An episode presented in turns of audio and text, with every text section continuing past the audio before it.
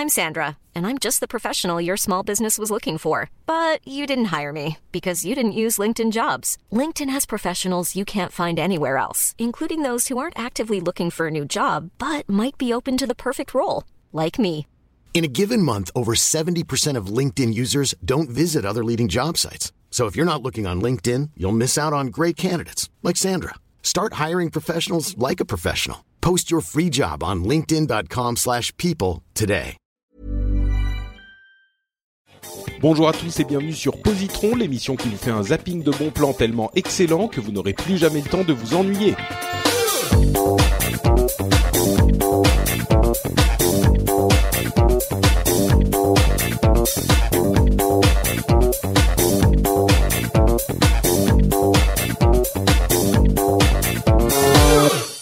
Tous et bienvenue sur Positron. Positron, c'est l'émission où on vous recommande des trucs cool pour quand vous vous ennuyez.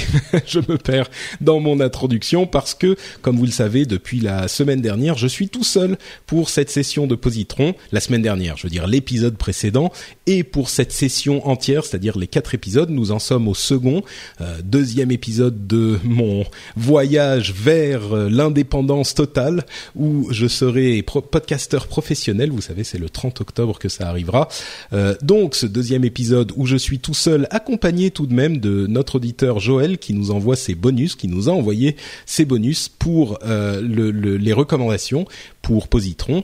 Donc euh, je vais vous faire une petite recommandation moi-même et nous aurons aussi celle de Joël qui, encore une fois, très gentiment nous a envoyé des recommandations très bien écrites et très à propos. Aujourd'hui, je vais vous parler de Japon et Joël va vous parler de Japon aussi. Donc euh, c'est un petit peu Japon x2 euh, pour cet épisode. Et moi je vais vous parler d'un livre qui me tient là encore, je dis ça à chaque fois évidemment, c'est des recommandations que je fais, mais qui me tient assez à cœur.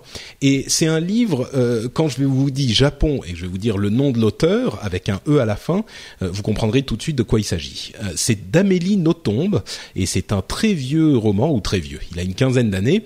Vous savez, vous l'avez compris, il s'agit de Stupeur et Tremblement. Stupeur et Tremble- Tremblement, c'est un livre qui est sorti en 1999. C'est le livre qui a vraiment lancé Amélie Nothomb sur la, la scène publique. Et pour moi, c'est j'ai lu peut-être, je sais pas, quatre ou cinq livres d'Amélie Nothomb, et il y en a deux types euh, d'après mon, expérience assez limitée. Il y a les livres où elle parle de son histoire à elle, et elle lit les livres où elle fait de la fiction un petit peu bizarre. Ceux que j'ai préférés, ce sont ceux où elle parle de sa vie et de son histoire à elle. Euh, c'est le cas dans Stupeur et Tremblement, où elle nous parle de son expérience au Japon quand elle était adolescente, c'est-à-dire qu'elle a grandi au Japon. Euh, D'ailleurs, elle a fait un, livre sur ce sujet aussi, sur ses, toutes premières années au Japon, qui s'appelle Métaphysique des tubes, que j'ai beaucoup aimé aussi. Euh, mais celui-là, donc, c'est quand elle revient au Japon, euh, encore adolescente, et elle va travailler dans une société japonaise. Je crois qu'elle est adolescente, mais elle va travailler dans une société japonaise et vivre et, être confrontée à toute la à tous les conflits culturels et à tous les, toutes les différences culturelles qu'il va y avoir entre son éducation euh, européenne, donc belge puisqu'elle est belge, et le Japon et la culture euh, japonaise. C'est un livre qui, pour moi, est particulièrement euh, touchant parce que on, pardon, je bois de l'eau, je commençais à avoir mal à la gorge, parce que il est comment dire? Moi j'ai vécu au Japon pour ceux qui le savent, euh, pour ceux qui ne le savent pas plutôt, j'ai vécu pendant quelques années et c'était de 1999 à un petit peu plus tard et le livre est sorti en 1999. Donc en fait j'ai été confronté à ces euh, différences à peu près au moment où son livre où elle en parlait euh, est sorti. Et elle est, elle dans, le livre, elle est dans une société fictive hein, qui s'appelle Yumimoto, et elle euh, elle vit une sorte de euh, chute euh, professionnelle où elle est elle, est dégradée puis dégradée puis dégradée jusqu'au enfin dégradée elle elle fait bêtise sur bêtise, faux pas sur faux pas, et elle se retrouve finalement dame pipi euh, dans dans le, la société. Évidemment, c'est très euh, exagéré et c'est très c'est du ressort du comique et c'est complètement fictionnel, mais en même temps, euh, ayant vécu là-bas moi euh, ce genre de choses aussi, bon, j'ai pas, je suis pas devenu dame pipi tout de même, mais euh, ayant vécu ce genre de confrontation de culture, j'ai vraiment retrouvé les bases de tout ce que je vivais là-bas et de tout ce que je constatais dans son livre. Donc évidemment, elle exagère, mais ça part d'une base qui a énormément de vérité.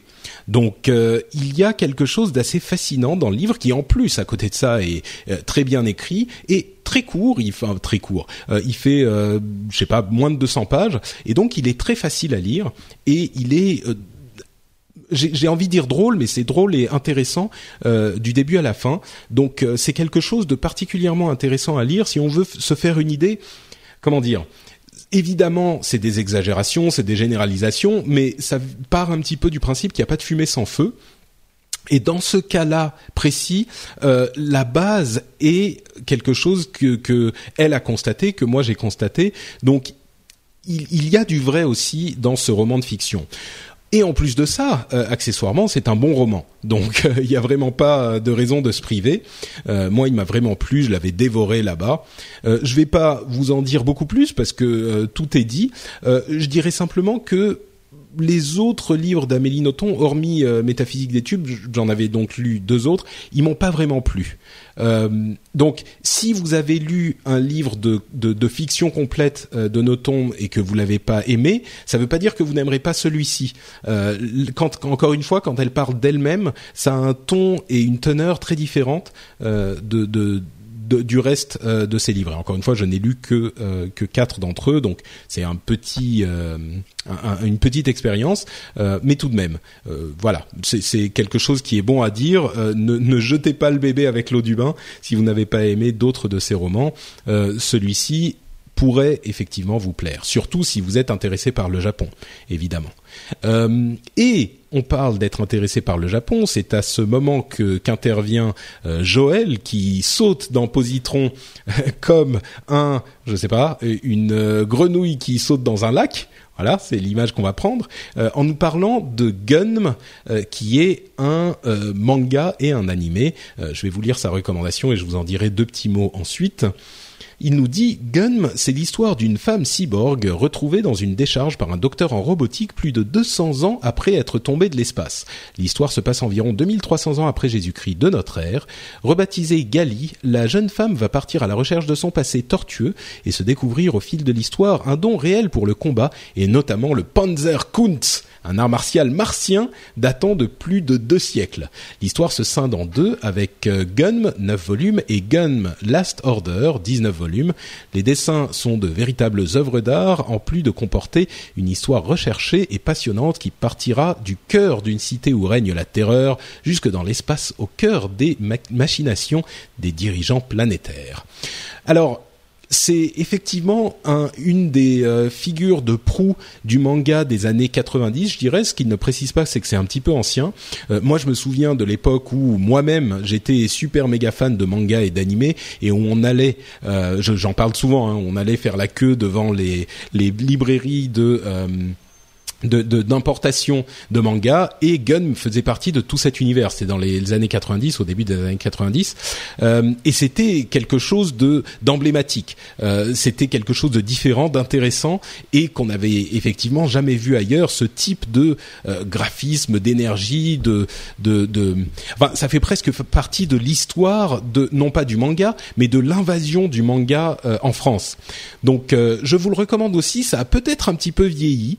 Euh, possiblement. Il est disponible en français évidemment maintenant et euh, il est ah, ça fait très longtemps que je l'ai pas lu, donc euh, je ne sais pas si moi-même je le recommanderais à tout le monde aujourd'hui, mais en tout cas, si vous êtes intéressé par les mangas aujourd'hui, ça pourra, quoi qu'il arrive, être quelque chose d'intéressant à aller regarder pour vous faire une idée un petit peu de ces grands morceaux que vous avez ratés à l'époque. Donc euh, voilà, ça s'appelle Gunm. Je vais vous dire comment ça se ça s'écrit. C'est G U N N M. Donc c'est ça aussi, c'est ces noms bizarres qui nous fascinaient à l'époque. Euh, et c'est disponible évidemment dans toutes les bonnes crèmeries. C'est quelque chose d'assez intéressant que je recommande aussi. Je vous rappelle ce que je vous recommandais moi, c'était Stupeur et Tremblement de d'Amélie Nothomb et là donc c'est Gun. Ah oui, entre parenthèses, il y a Stupeur et Tremblement, le film que je n'ai pas vu. Euh, j'ai juste lu le roman, donc je ne sais pas du tout ce que vaut le film. Euh, d'ailleurs, si vous l'avez vu et que vous pouvez nous dire ce que vous en pensez, vous pouvez le faire sur frenchspin.com, le site où vous retrouverez les notes de l'émission et euh, vous retrouverez aussi euh, de quoi commenter.